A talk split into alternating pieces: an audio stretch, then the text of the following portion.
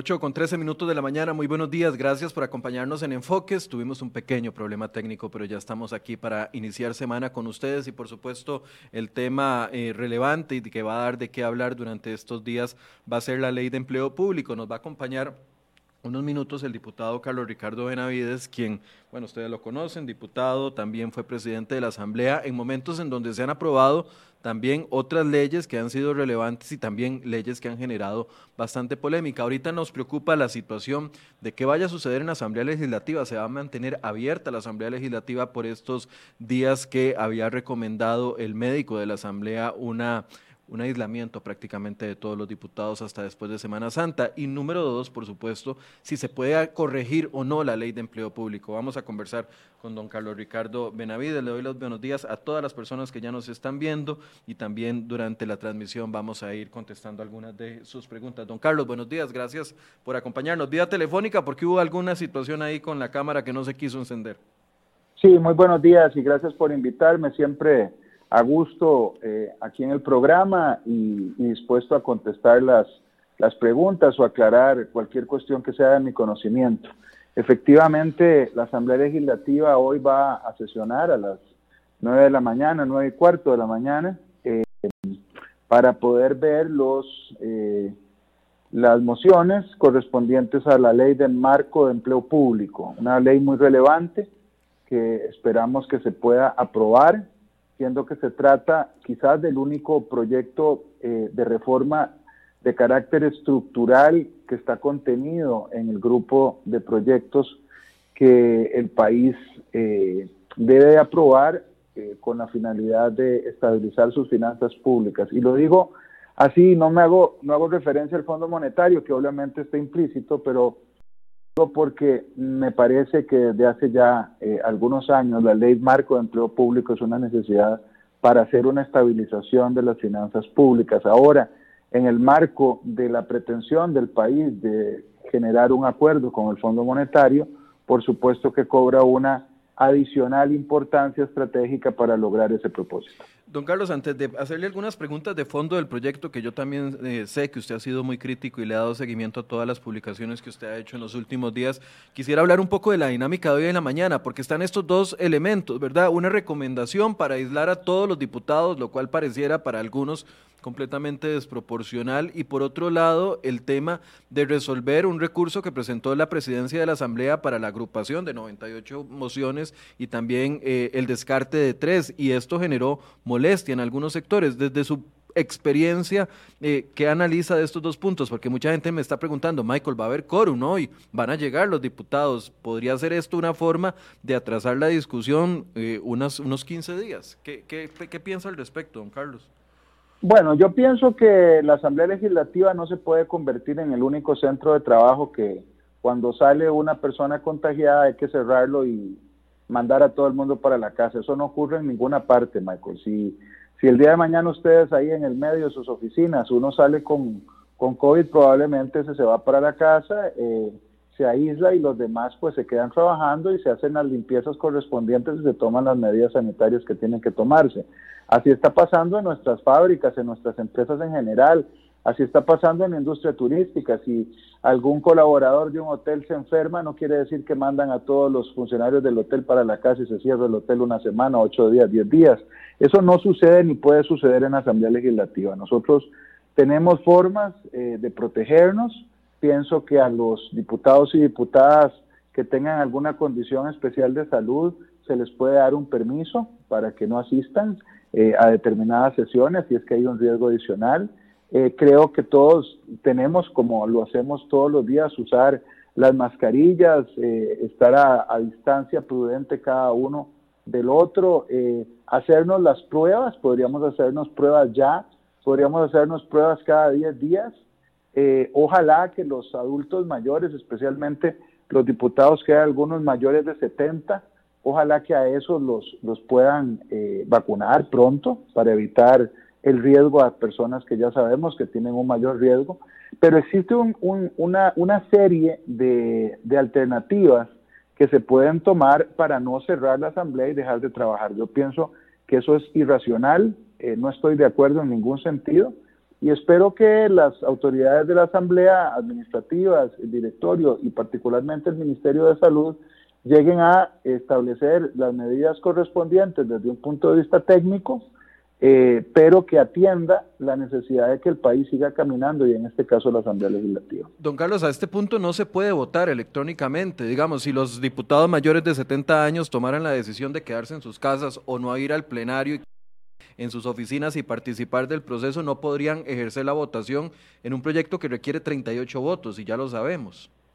Vea, yo creo que aquí lo que hace falta es sentido común y también un poquito de imaginación. Vea, eh, creo que no podríamos sesionar los 57 diputados desde la casa porque no se puede registrar la votación, no hay un sistema electrónico que desde la casa permita una votación, digamos, eh, suficientemente confiable, etcétera, la otra alternativa sería la votación nominal que carece de todo sentido, es decir, que el presidente de la Asamblea le vaya preguntando uno a uno de los 57 cómo vota, si a favor o en contra. Eso haría imposible, intramitable un proyecto. Pero a mí se me ocurren varias cosas. Por ejemplo, podríamos obligarnos a llegar casi todos, digamos, los que no tengamos una condición preexistente o seamos menores de 70 años, que somos la inmensa mayoría, y hacer una, una, una una sesión mixta en donde un grupo pequeño, cinco o siete eh, diputados, lo puedan hacer desde su casa por esas condiciones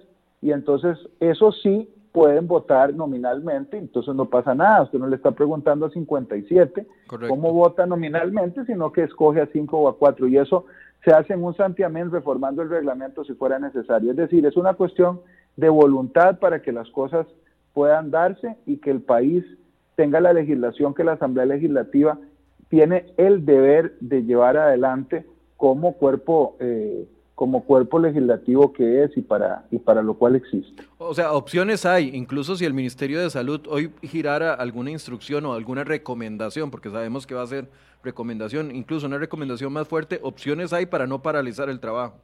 Bueno, yo creo que las hay y hay que usar la imaginación. Le doy dos ejemplos. La Corte Plena está sesionando de manera mixta, digamos, ellos se reúnen, una parte de los magistrados está presente en la Corte y otros están desde la casa eh, y por sus pantallas, en las pantallas que se disponen dentro del mismo eh, eh, salón, ellos indican cómo votan a favor o en contra. Lo mismo está sucediendo en algunas municipalidades porque me consta.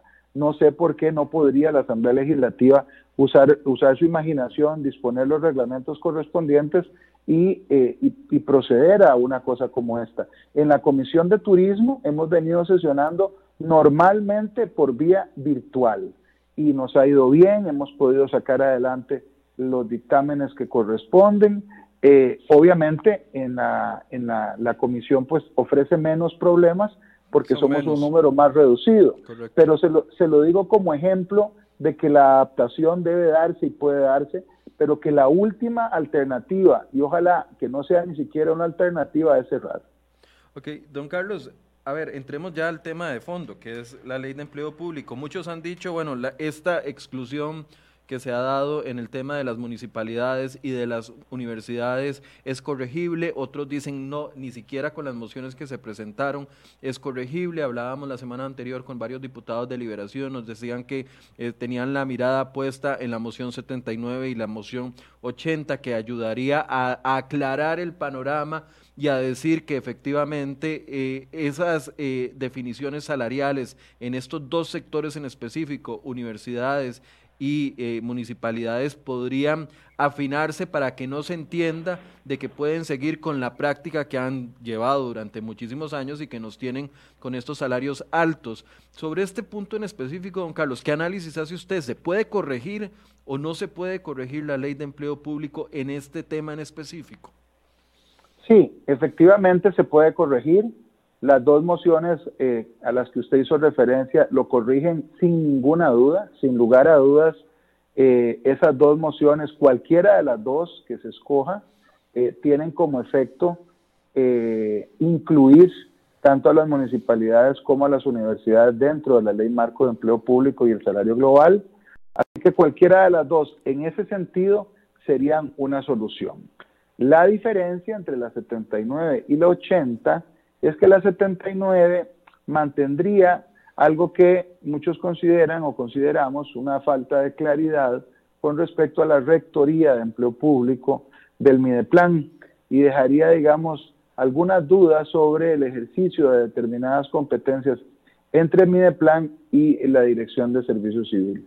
La 80, que es una moción que contiene una reforma más extensa, permitiría establecer con claridad los roles de cada uno, siendo que rectoría, solo existe una, que es la, rectoría política, que en este caso le tiene que corresponder a un ministerio, en este caso Mideplan, y el brazo técnico, las determinaciones de orden técnico, quedarían claramente en manos de la Dirección de Servicio Civil.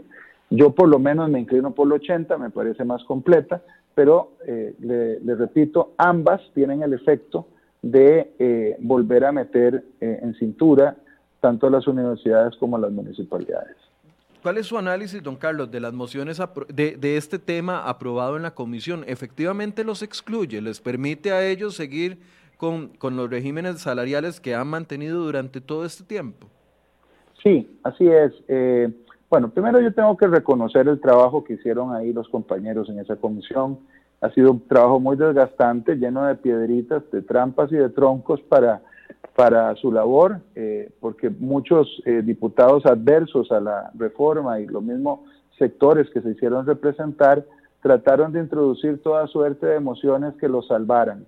Lo peor es que eh, ni siquiera de una forma explícita, sino de una manera más o menos refinada, pero no tan explícita. Y eso creo yo que algunos de mis compañeros los llevó, eh, llevó a error, eh, con buena intención, pero los llevó a error, y aprobaron mociones, una en particular, que efectivamente permitiría tener un subsistema dentro del sistema.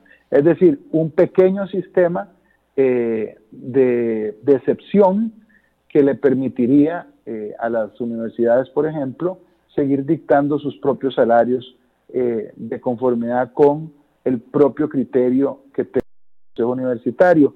Y yo creo que eso no está bien, yo pienso que eso hay que variarlo ya. eso se ha prestado para abusos en el pasado. Sabemos perfectamente hoy que desde el 2009 la Contraloría Universitaria había advertido Solo por dar un ejemplo, había advertido que el aumento en el porcentaje de anualidad generaría una crisis en las finanzas de la universidad y a pesar de eso, en el 2009 el Consejo Universitario casi duplicó el monto de la anualidad, tuvo que corregirlo con el tiempo, echaron para atrás, pero el daño ya estaba hecho al punto de que hoy la UCR de todo su presupuesto gasta el 80% en los salarios. Es decir, el porcentaje que queda para otros gastos, para crecimiento, para poder llevar adelante eh, infraestructura, otras sedes, etcétera, etcétera, eh, es, eh, es, es, es, escaso, es muy poco, sencillamente porque se tomaron malas decisiones en el pasado. Además, tengo que decir, porque creo que es justo decirlo, Así me lo han transmitido una cantidad grande de profesores, de académicos universitarios. Hay un grupo muy numeroso en las universidades de servidores que ganan poco, cuyos salarios no son salarios millonarios. El problema es que hay una parte eh, nada despreciable de esos salarios en las universidades que sí son salarios millonarios de 5, 6, 7, 8, 9 e incluso un salario, Michael, eh, en, la, en, la, Universidad de Costa Rica que llega a 9.9 millones de colones, eh, que realmente es una ofensa, me parece a mí, eh, para todos los costarricenses. Pero, don Carlos, a ver, usted dice que en la moción propuesta por las universidades públicas y que la votaron los diputados de la, de, de la Comisión de Gobierno de Administración, había algún tema que inducía error. Es decir, los diputados, porque a ver, ha habido muchos reclamos a Liberación Nacional principalmente, porque ya uno sabría cómo, o sea, uno tiene más clara la posición de la Unidad Social Cristiana en este momento, tiene más clara la de un sector del PAC en este momento, pero hay muchos reclamos al actuar con la votación de esta moción del Partido Liberación Nacional y ahí había tres diputados que hubiesen definido el sí o no a esta, a esta moción, el diputado Chacón, el diputado Fonseca, el diputado Gurzón. ¿Usted, usted piensa que ellos fueron inducidos a, error? Sí, creo que sí. Bueno, primero el diputado Gulson no la votó. Ok. Eh, y mis otros dos compañeros sí, eh, yo creo en su buena fe, he conversado con ellos, pero le voy a contar cuál fue el tema. Y es un tema que todavía se sigue reiterando en las discusiones en la Asamblea Legislativa. Hay quienes dicen y usan este argumento que si no se hace algún tipo de corrección o aclaración como la que supuestamente pretendían hacer con esa moción que usted menciona, eh, las universidades iban a estar atadas ya, eh, digamos, al sistema de empleo público, al sistema general, ya no solo en materia de salarios, sino que ellos alegan que se les van a afectar otro tipo de decisiones. Decisiones que tienen que ver con la currícula o decisiones que tienen que ver con el diseño de los programas o decisiones que tienen que ver con la forma en que eh, contratan a la gente o con la forma en la que despiden a la gente. Entonces, ellos alegan constantemente, y los diputados que defienden eh, eh, esas propuestas de, los de, las universidades, eh, de los rectores, para ser exactos, ellos alegan que si no se hacen esas, comillas, aclaraciones, van a quedar, este, digamos, sometidos en materia en donde no deberían de quedar sometidos. Y violándose, la, violándose la autonomía universitaria.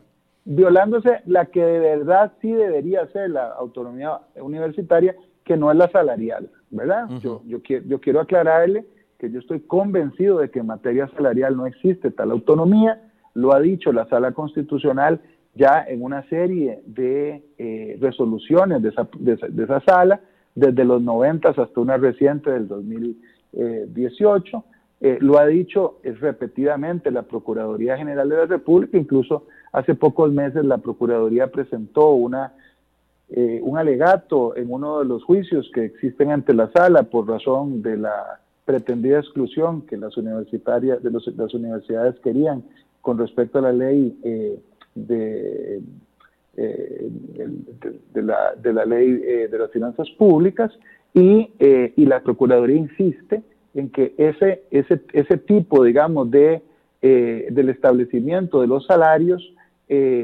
por parte del Estado con normas que generalicen o apliquen una equidad en los salarios en todo el Estado, no, no rompe con ningún tipo de autonomía en el caso de las universidades.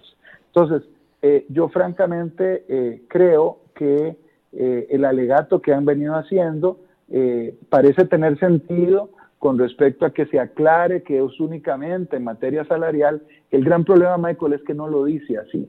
Son redacciones oscuras, redacciones que misteriosamente refieren de manera repetida a artículos de la Constitución, como si, como si en las normas de, la ley uno tuviera que estar repitiendo normas constitucionales para saber a qué se refieren. Eh, eh, ¿Eso es lo que usted califica como tronquitos o piedras en el camino? Sí, digamos, mm, es parte de ese juego, ¿verdad? Eh, han sido muchas las mociones que se han presentado eh, que son como tiros a gol desde un ángulo diferente, Michael. Okay. Eh, es pulsearla de distintas maneras para ver cuál pega, eh, de manera que deje una duda que razonablemente, posteriormente, le, le permita a un juez laboral interpretar con base en la norma más favorable a los trabajadores y volver a abrir el hueco. Y yo por lo menos eso no, yo, yo no estoy de acuerdo en generar grises en una ley que debe estar en blanco y negro. Ahora, ¿qué pasó con las municipalidades? Y aquí lo abro con, toda transparencia, como siempre eh, conversamos usted y yo, porque aquí se ha formado una retórica también de, en, este tema de la desconfianza que existe y el antecedente que además tiene Liberación Nacional con el tema de la exclusión de la regla fiscal de las municipalidades, que en las municipalidades se quiso jugar de la misma manera dejarlas por fuera porque hay intereses de liberación de mantener contentos a sus alcaldes previo a campaña electoral. ¿Qué lectura hace usted de esto, don Carlos? Bueno, eh, me parece que había una propuesta de la Unión de Gobiernos Locales que de nuevo tenía como, como condición previa o como objetivo previo asegurar el desarrollo de la carrera municipal administrativa eh, que se ha, digamos, eh, establecido en el país como una serie de, digamos, de normas que garantizan un, recto crecimiento de era y de especializaciones que tienen que ver con ella. Pero igual, cuando se aprobó esta moción, eh, se vuelve a dejar en tela de, duda la participación de las eh, municipalidades y la forma en que se establecerían los salarios. Y yo por lo menos no estoy de acuerdo. Mire, yo creo que eh, la, la autonomía municipal hay que defenderla, hay que trabajarla, eh, a las municipalidades hay que hacerlas crecer. Soy un firme creyente de la descentralización. Me alegra muchísimo lo que ha avanzado el país en materia de descentralización y lo que están haciendo alcaldes, alcaldesas y consejos municipales en todo el país, pero en materia salarial yo también creo que hay que uniformar y hay que hacer una, una, una eh, introducción de ese régimen en el sistema de empleo público. Ellos van a tener sus propias eh, condiciones dentro de la ley de empleo público en el sentido de que se visualicen sus características especiales, lo mismo que está pasando para las y los educadores en general, para el sector universitario, es decir, van a tener una familia, eh, así es como se le llama dentro del sistema de salario global, pero no islas aparte ni eh, autodeterminaciones salariales que le permitan eh, autoimponerse sus propios salarios. Eso no se debe permitir porque en cualquiera de los casos, eh, todas esas entidades viven de impuestos que pagan los usuarios, que pagan los contribuyentes, o de transferencias que realiza el Estado, o de ambas. De manera que eh, en esto hay que uniformarlo. Yo quiero decir algo que creo que es necesario y es clave, Michael. La ley marco de empleo público es una ley número uno que respeta los derechos adquiridos. Con esta ley, con la aprobación de esta ley, no se le está rebajando el salario absolutamente a ningún funcionario o funcionaria pública. Eso es lo primero que hay que decir y hay que decirlo claramente. Número dos, es una ley que, que permitiría hacer más justicia y equidad en términos de los salarios, de manera que una persona que ejerce una profesión o una actividad laboral en una institución gane lo mismo que lo que gana otra haciendo igual en otra institución y no como hoy que hay una que gana la mitad o la cuarta parte de lo que gana el otro. Eso es inequidad. Tercero, que a través de un salario global justo y equitativo se, le dé a las funcionarias y funcionarios públicos, a todos, en todas las administraciones, salarios dignos y no entren ganando eh, los salarios eh, de miseria que por muchos años han entrado ganando muchos funcionarios que cuando recién ingresan al servicio público realmente ganan muy poco. Y entonces ese salario base eh, raquítico es lo que ha justificado por años la existencia del montón de pluses salariales que se terminaron convirtiendo en una espiral inacabable de eh, aumentos. Entonces, se trata de cortar con esos pluses, de cortar con ese tipo de salario compuesto y hacer un solo, un solo salario global justo y equitativo que desde el principio le pague adecuadamente a las nuevas y nuevos funcionarios públicos, pero que no crezca exponencialmente con el paso del tiempo como sucede actualmente. Entonces, este emparejamiento es lo que estamos buscando y es lo que tiene que haber en todas las entidades públicas. Don Carlos, uno, de los aspectos que a mí más me preocupa es eh, precisamente cuando usted hablaba de que puede que haya existido la intención de algún sector de meterle trampas a la ley para que eventualmente se cayera. Y esto es algo que, que lo veíamos también con otras leyes que, que han sido relevantes, por ejemplo la ley de, de, huelgas, que hasta el momento se mantiene firme y no se ha caído a pesar de todo lo que se dijo en el momento de la discusión donde se aseveraba de que era inconstitucional, de que se iba a caer en el primer recurso de inconstitucionalidad que se presentara y aquí la tenemos firme y ha funcionado porque ya vemos incluso a, a las personas que están en contra de la ley manifestándose fuera de horas laborales, como debe de ser me preocupa la constitucionalidad de esta ley porque ahora hay más actores eh, hablando de posibles inconstitucionalidades y no lo decía solo por el régimen municipal, no lo digo solo por las universidades públicas, sino lo digo también por el Poder Judicial. Eh, me imagino que usted con la experiencia que tiene ha podido analizar el proyecto de ley con lo que hay ahorita de cara a estas posibilidades. ¿Siente que existe algún riesgo? De que esto se caiga eventualmente, porque eso es también lo otro que se ha venido diciendo, se va a caer, se va a caer, se va a caer. El mismo don Fernando Cruz aquí hizo aseveraciones que a mí me parecen muy lamentables, donde adelantaba incluso que después del primer debate ya estaba, ya tenía hablado con sus otros 21 compañeros magistrados la acción de, inconstitucional, de inconstitucionalidad que van a presentar ante la sala constitucional para sacarlos a ellos. ¿Usted ha podido analizar si hay aspectos débiles que se pueden caer? ¿Se puede venir la ley de todo al piso o se podría venir partes? ¿Cómo, cómo lo ha analizado? Mire, yo no lo creo, yo francamente lo, lo, lo, y lo digo con tranquilidad, yo he leído el proyecto y me parece que no existen vicios de constitucionalidad, obviamente es simplemente mi opinión y al final de cuentas no es mi opinión la que va a ser determinante, sino la opinión de las magistradas y magistrados de la sala constitucional. Pero yo no noto que exista algún tipo de vicio eh, siempre podría existirlo, pero también podrían existir aspectos que la sala, eh, como en tantas otras ocasiones, nos diga que hay que corregir o eh, aspectos que la sala diga que no deben corregirse siempre y cuando se interpreten de una forma determinada. Es decir, esa consulta es sana, esa consulta se va a efectuar después de que se apruebe en primer debate ese proyecto, si es que se llega a aprobar en primer debate, eso espero, el proyecto debe ir a la sala, ahí se van a hacer todas las consultas de constitucionalidad, me parece que para tranquilidad de todo el mundo, de todos los sectores. Y repito, la sala ahí puede hacer varias cosas. Una de ellas es decirnos, mire, no hay ningún problema de constitucionalidad, siga para adelante.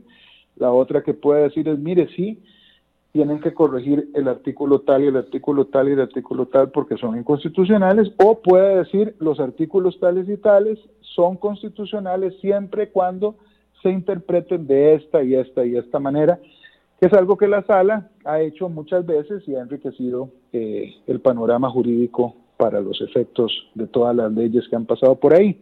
Entonces yo francamente no, no le veo problemas. Eh, creo que es un ejercicio que va a resultar sano eh, para, para todo el mundo. El tema de la rectoría, que ya usted lo abordó eh, ligeramente al principio, pero el tema de la rectoría es uno también de los que más objeta eh, el Poder Judicial en este caso.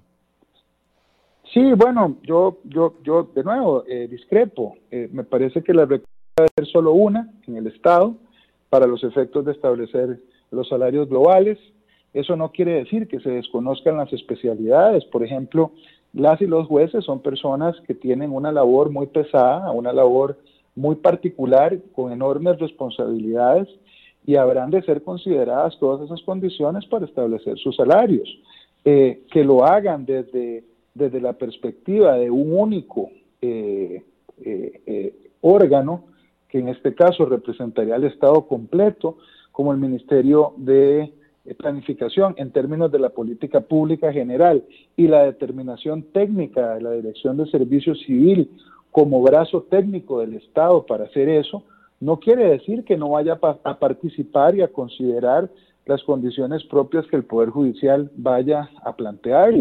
Es decir, se trata de que en el Estado haya una sola rectoría con las consideraciones correspondientes a la especialidad de cada una de las organizaciones del Estado. Así que yo no veo ahí un problema eh, para nada. Creo que es una cuestión sencillamente de, poner orden y de que haya, digamos, un, un solo ente rector. Eh, don Carlos, eh, a ver, el hecho de que no exista todavía una caída de otras leyes que se ha dicho, y, es que quiero mencionarlo así de claro, porque el discurso de algunos sindicatos es muy fuerte, hoy van a tenerlos ustedes afuera de la Asamblea Legislativa y durante toda la semana, y a mí me impresiona y quiero hacerle la pregunta directa para que usted nos responda directamente con los artículos que hay. ¿Algún artículo permite de que, se, de que desde la dirección que, va a tener el servicio civil y desde la rectoría que va a tener el Mideplan, se pongan jueces, se cambien jueces, se, establezcan eh, jefaturas de jueces, va a tener el, el Mideplan esa capacidad. Y se lo pregunto porque lo escuché dentro de las manifestaciones que han hecho los sindicatos del Poder Judicial, que a mí me parece que deberían de ser los más informados en esta materia, que dicen esto es para que el poder político pueda establecer sus jueces, para que cuando tengan casos de, corrupción ellos mismos los establezcan. ¿Existe algún hueco de ese tipo?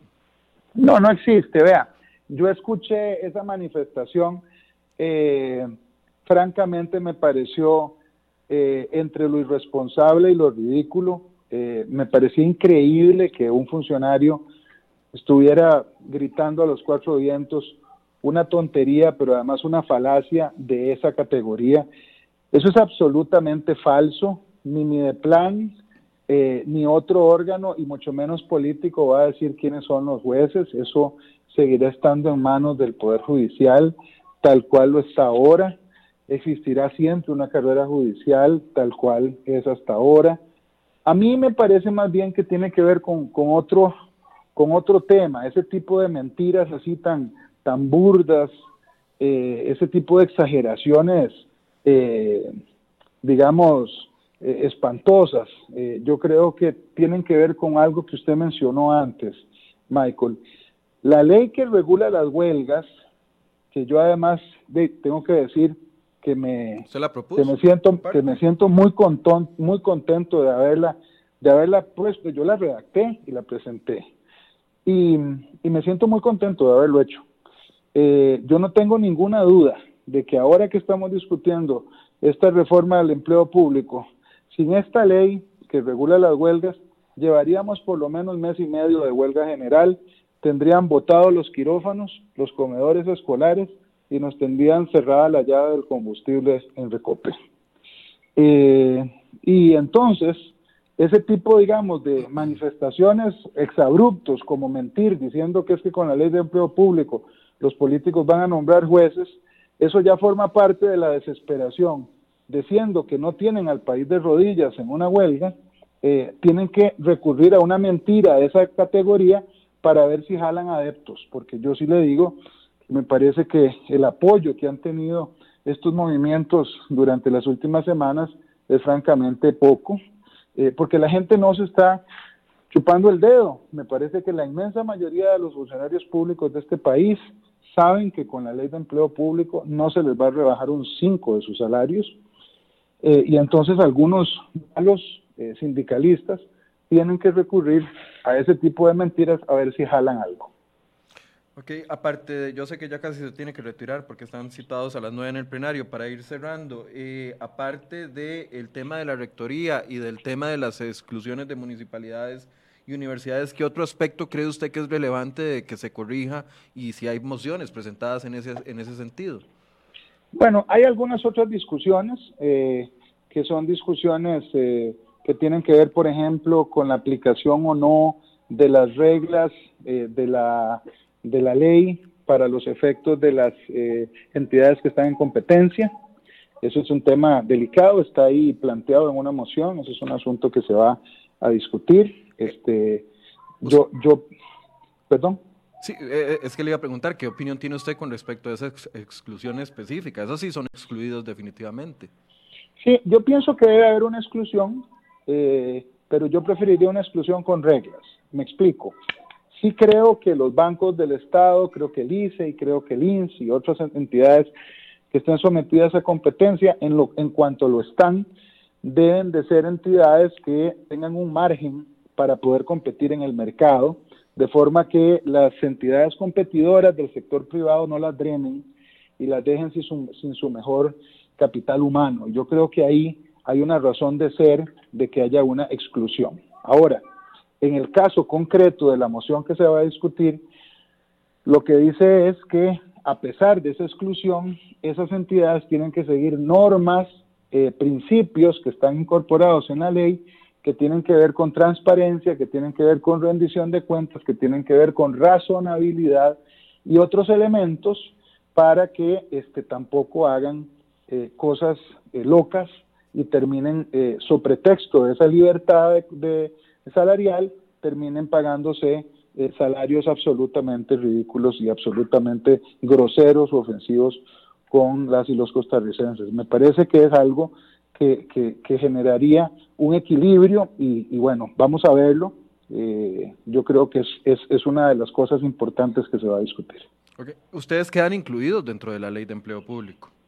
Sí, correcto. Es que me dice Chacón Serrano, eh, ¿qué medidas van a apoyar ellos para reducir los privilegios que tienen diputados dentro de ley de empleo público, en la parte salarial, quedaría incluida. Lo que hay que discutir en un proyecto aparte es el tema de las gasolinas y ese otro tipo de, situaciones. Sí, así es.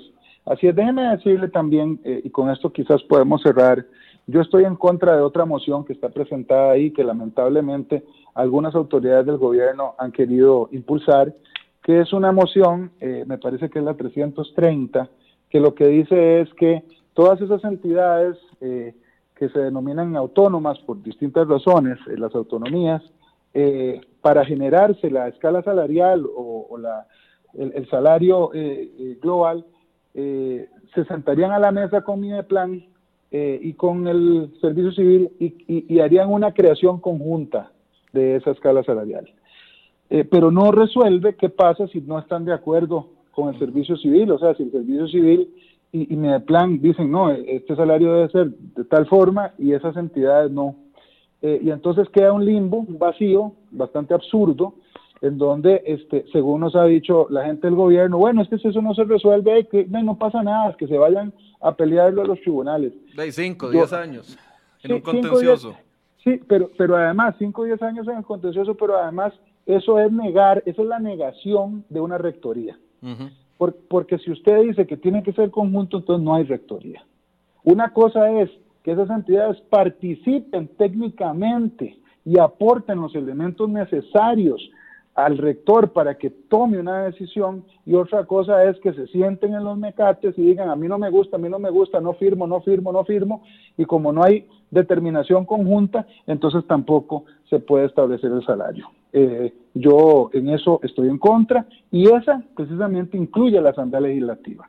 Es decir, esa moción eh, incluiría a la Asamblea Legislativa para que tampoco a la Asamblea Legislativa le puedan establecer este, su salario eh, por parte de un rector. Y yo estoy en contra. Yo pienso que la Asamblea Legislativa también tiene que estar incluida. Bien, don Carlos, sé que se tiene que ir. Muchas gracias por el tiempo. Con mucho gusto, eh, Michael, a la orden. Gracias a don Carlos Ricardo Benavides. Hoy el programa es un poquito más corto. Les cuento, teníamos tres invitados para el día de hoy. Don Carlos Ricardo, que tuvo problemas de la conexión, pero finalmente nos acompañó vía telefónica. Teníamos invitado al diputado Pedro Muñoz, que nos había confirmado la semana anterior y después eh, hubo un problema ahí y no pudo acompañarnos. Y también invitamos al Partido Acción Ciudadana, que definitivamente me dijo que no iban a participar. Ninguno de los diez diputados podía porque según ellos tienen tenían una reunión eh, hoy temprano para definir algunos aspectos de la ley de empleo público. Antes de despedirme, dice Manuel Camacho, pero si nombran a magistrados, donde los magistrados los tienen atados de manos para las leyes más importantes del país. Espero que lea esto. Eh, Michael, me dice Manuel Camacho. Claro, Manuel, se lo leo con mucho gusto. Pero también le recuerdo que si, que si no nos gusta que los diputados nombren a los magistrados, hay que modificar la constitución política. Y asunto solucionado. Eh, es lo que hemos venido hablando, la democracia no es perfecta, lo que tenemos ahorita no es perfecto, es el sistema que hay y hay que irlo perfeccionando. Si no nos gusta que los diputados nombren a los magistrados, en otros países los magistrados los nombra el Poder Ejecutivo, en otros países lo nombran eh, dentro de ellos mismos. O sea, el sistema que hay ahorita, eso que usted está afirmando es una realidad, pero es una realidad legal. Así lo establece la constitución política. Por eso es que los diputados tienen la potestad de nombrar magistrados y tienen la potestad también de destituirlos en caso de que no quieran renovarles el nombramiento. No es destituirlos, es no, renombrar, no, no renovarles el nombramiento. Eso es, lo que, eso es lo que establece la Constitución. Si no nos gusta, tenemos que cambiar la Constitución, don Manuel, para que usted pueda impulsarlo desde su, desde su propia desde su propia iniciativa, si gustara, o desde el partido que apoya.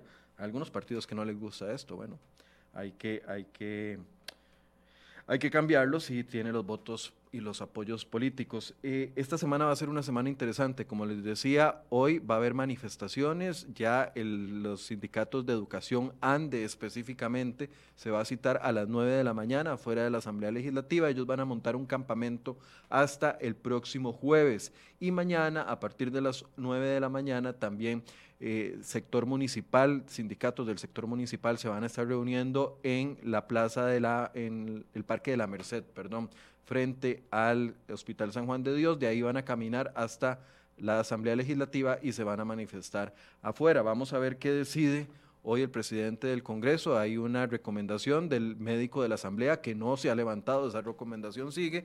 El Ministerio de Salud y el presidente del Congreso, los equipos técnicos sanitizaron, limpiaron la oficina de la diputada Ivona Acuña, limpiaron las oficinas donde ella estuvo, limpiaron el plenario durante el fin de semana y creen que pueden continuar, pero sin embargo Ustedes saben que esa va a ser la primera discusión del día de hoy y vamos a ver qué pasa con la agrupación de emociones. Mañana le vamos a dar seguimiento a este tema y los invito para que se conecten con nosotros a partir de las 8 de la mañana. Muy buenos días.